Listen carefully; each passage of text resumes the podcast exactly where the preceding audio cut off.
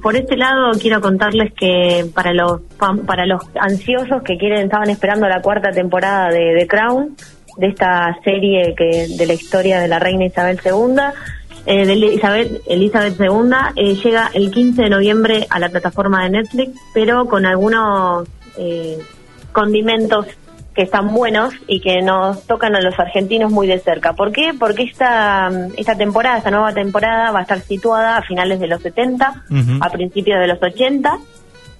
Por un lado se va a ver eh, la preparación de la boda entre el príncipe Carlos y la princesa Diana, pero no solamente eso, sino va a estar eh, la gestión de Margaret Thatcher, quien asume como primera ministra del Reino Unido, ¿no? Siendo la primera mujer en la historia británica en asumir dicho cargo y aparte se van a ver eh, los conflictos que se incrementan cuando se declara la guerra por las Islas Malvinas.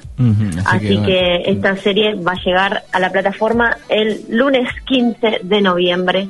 Los que ya vimos las temporadas anteriores estamos muy ansiosos por, por mirar esta. Muy bien. Por otro lado, hoy, eh, ya lo hemos anticipado acá en esta columna, eh, se estrena en Netflix también eh, este documental Carmel, quien mató a María Marta, María Marta García Belsunce, que va a tener diferentes testimonios de todas las partes, porque por un lado vamos a ver a Carlos Carrascosa, su marido, hasta el fiscal Diego Molina Pico. Así que hoy van a poder ver este documental eh, este caso que todavía no fue resuelto. Eso te iba a preguntar, después de tantos años vuelve el tema, pero digo, eh, no, no se resolvió. No, no se resolvió. Él estuvo, Carlos Carrascosa, recuerdo que estuvo preso en un momento, después lo absolvieron. Bueno, eh, toda su familia, de hecho, estuvo mirada y como también, poco muestra como los medios, bueno, como siempre pasa, ¿no? Destrozaron a esta mujer desde diferentes puntos de vista y no solo a ella sino también a su familia. Bueno, la, poca falta de, información que hubo, el destrato hacia la causa, bueno, un montón de cosas. Así que hoy, a partir de hoy, pueden mirar este, la serie esta documental de cuatro episodios eh, en Netflix. Y por otro lado, como lo habíamos anticipado también, en noviembre llega a la Argentina eh, la plataforma Disney Plus, y la gran pregunta era cuánto iba a costar esta plataforma. Iba a tener un, precio fijo de 385 pesos finales por mes o una, una, o una promoción anual de 3.850 pesos. Bueno, en, en relación, eh, esta plataforma va, va a tener no solo lo de lo de Disney, lo de Pixar, lo de Star, las películas de Star Wars, sino también documentales de National Geographic. Eh, creo que esa es como la apuesta, una de las apuestas más grandes de esta plataforma, que ya, ya desembarcó en Europa y en Estados Unidos, pero ahora desembarca en Latinoamérica y en Argentina. Sí, vi la, vi la, publi, vi la publi en tele y me sorprendió, vi ahí el logo de, los contenidos de, de Nacho. Sí, que creo que eso va a atrapar a, un, a un público que no es infantil, ¿no? Obviamente.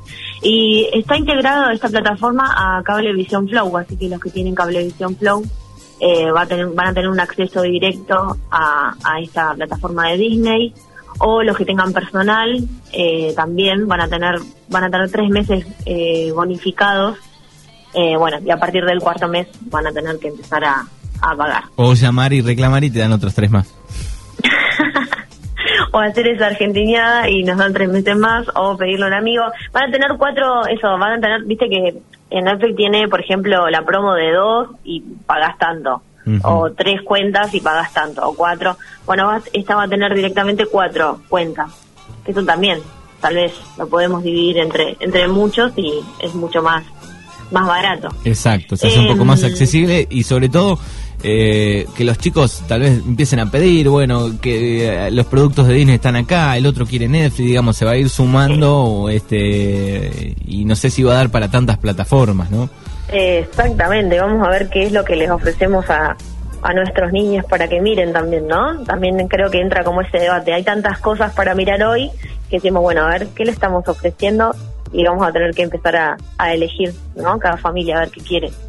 Eh, y por otro lado, si no se quiere llenar de imágenes tan paganas y algunas cosas, creo que llega este festival a la plataforma de Contar, que es el Festival Internacional de Cine Ambiental y de Derechos Humanos, que nos ofrece otra mirada, ¿no? Otras imágenes, otra información sobre em, luchas, eh, sobre política, sobre ambiente, sobre soberanía alimentaria, sobre derechos humanos. Eh, y me parece que está bueno para que lo podamos mirar. Recuerden que esta plataforma es gratuita. Este festival se, está, se va a estar llevando a cabo desde el, desde el 4, desde el 4 de noviembre hasta el 11.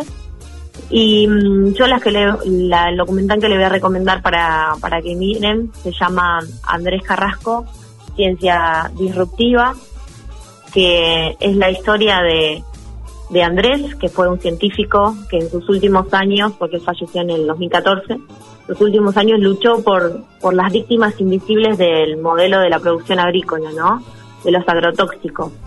eh, desde su lugar en la ciencia aportó pruebas para cómo estos agrotóxicos dañan eh, a las personas, a estos pueblos que están hacinados por, por la fumigación, digámoslo de una manera, y su estudio lo va a dejar en, en, medio de, lo dejó, perdón, en medio de una guerra entre el Estado, las corporaciones, Monsanto, no sé si recuerdan las noticias, uh -huh. y bueno, y la comunidad científica. Él, eh, que fue un reconocido investigador, fue llegó a ser presidente del CONICET, eh, fue jefe del laboratorio de embriología de la UBA. Bueno, tuvo descubrimientos muy importantes en la década del 80. Eh, también en el año 2009, página 12, eh, publica eh, sus, su investigación de, sobre los efectos letales del glifosato.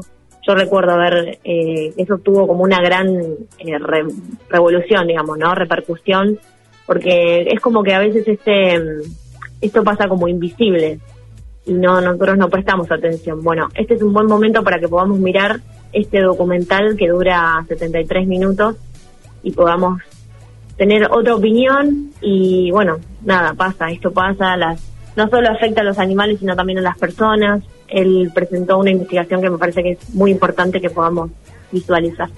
El otro día, está, sí. el otro día en, ahí cerca de, de Puan, en Altavista, hay una escuela abandonada que está cerrada.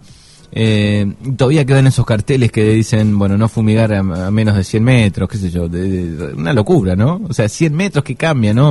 Incluso si sean mil me parece una locura, ¿no? Pero no se me fue nunca más eh, la imagen de ese cartel. Sí, tal cual, tal cual, tal cual. De hecho, por ahí, eh, yo otro día me desperté muy temprano y escuchaba algunos eh, aviones. Aviones no se llaman, ¿cómo se llaman? Bueno, que están por ahí fumigando. Sí, sí, un mosquito. Yo lo escucho, eh, están cerquita. ¿Dónde están? Mm. Eh, digo, ¿quién, ¿quién controla todo eso? ¿Cuáles son los efectos?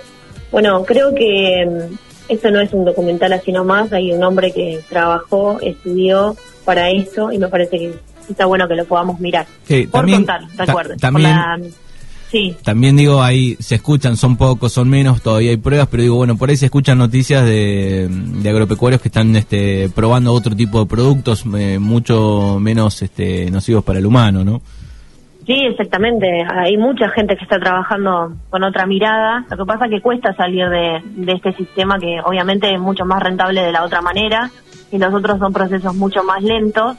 Pero bueno, que están pensando en otra cosa, ¿no? La gente que trabaja en agroecología, me parece. Exacto. Así que bueno, eh, Manu, estas son mis noticias eh, para que miren. Y por otro lado, para los fanáticos de Dark, ayer fue un día muy importante. Tic, porque tac, fue toc. 4 de... 4 de noviembre, 4 de noviembre, ¿qué dice el 4 de noviembre? No solo quedan 55, 57 días para que finalice el año, sino que para los fanáticos de Dark eh, es el día en que desaparece Michael. Y es Michael. Tic tac toc. como, ¿eh? Tic tac toc. TikTok, TikTok. Vas- Se TikTok. cumple un año de, el 4 de noviembre se cumplió un año de la desaparición de Michael, ¿no? De Michael Nielsen en la, en la serie Dark. Y Mm. es el hecho que le da inicio a todos los sucesos que van a ocurrir en la trama. Vos sabés que Y, es, sí, para mí es excelente, un, un- un- le pondría un 9 a Dark, pero después de mirar Twin Peaks, digo, chorearon un montón de cosas de ahí. sí, en Stranger Things, en Dark, hay un montón de series de los últimos tiempos que... sí, está- bueno, Dark, sobre todo Dark, eh, eh, está muy, este, me parece la base está eh, relacionada a Twin Peaks, una parte por lo menos, pero no deja de ser una gran serie. Acá estamos escuchando la, la apertura de la serie. Apasionante, Dark, eh, para aquellos que no la vieron pueden hacerlo. ¿Mm? Exactamente, te deja pensando esto de el tiempo, los viajes en el tiempo, bueno, y entre otras cosas, ¿no? No, y, y, y, además la historia de, del pueblo, ¿no? Uy, tremendo. Eh, y otra noticia que, que me llamó la atención y que lo escuchaba hoy a ustedes es lo del autocine. Qué bueno que una comunidad como la comunidad del barrio del Humo haya impulsado este proyecto para traer el autocine a Darreira. Eh, me parece súper, porque sabemos que no es fácil, que es muy costoso, que hay localidades cerca que, por ejemplo, Carué, que ya lo hizo, pero bueno, son, eh, digamos, cuestiones privadas. Eh, y que una cooperativa, una comunidad, un grupo de personas como es la del Barrio del Humo impulse esto en Darreira, me parece muy lindo. Es buenísimo y me imagino esa noche ahí disfrutando con unos pochoclos o una hamburguesa, eh, alguna película. Una hamburguesa, llevándote el repasador para no mancharte el pantalón de la mayonesa que te va a caer. Es raro. Es raro, es raro. Eh, comer en el auto lo he hecho un montón de veces, así que hay que tomar los recaudos nada más y... Pensar que hay gente que, que hay gente que no le gusta, viste, que coman en el auto. bueno, ahora vamos no a tener sé cómo, cómo harán con los chicos comiendo en el auto y hay que limpiar el vidrio. Yo tengo problemas ya con el con el este vidrio, así que lo voy a tener que limpiar si viene el auto sin. Sí, no, y aparte viste que mm, hay algunos lugares donde vos llevas a lavar el auto que le ponen como algo adentro, una silicona, y después queda como, no se ve bien el vidrio, viste, a veces le pasan tanto que queda manchado.